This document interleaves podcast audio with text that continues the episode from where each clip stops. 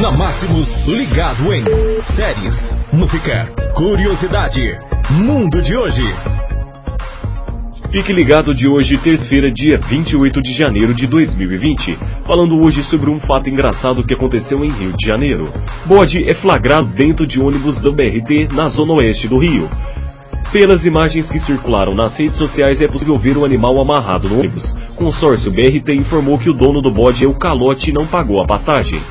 Um bode foi flagrado dentro de um ônibus da BRT que estava parado na estação Ipaze na Praça Seca, na zona oeste do Rio.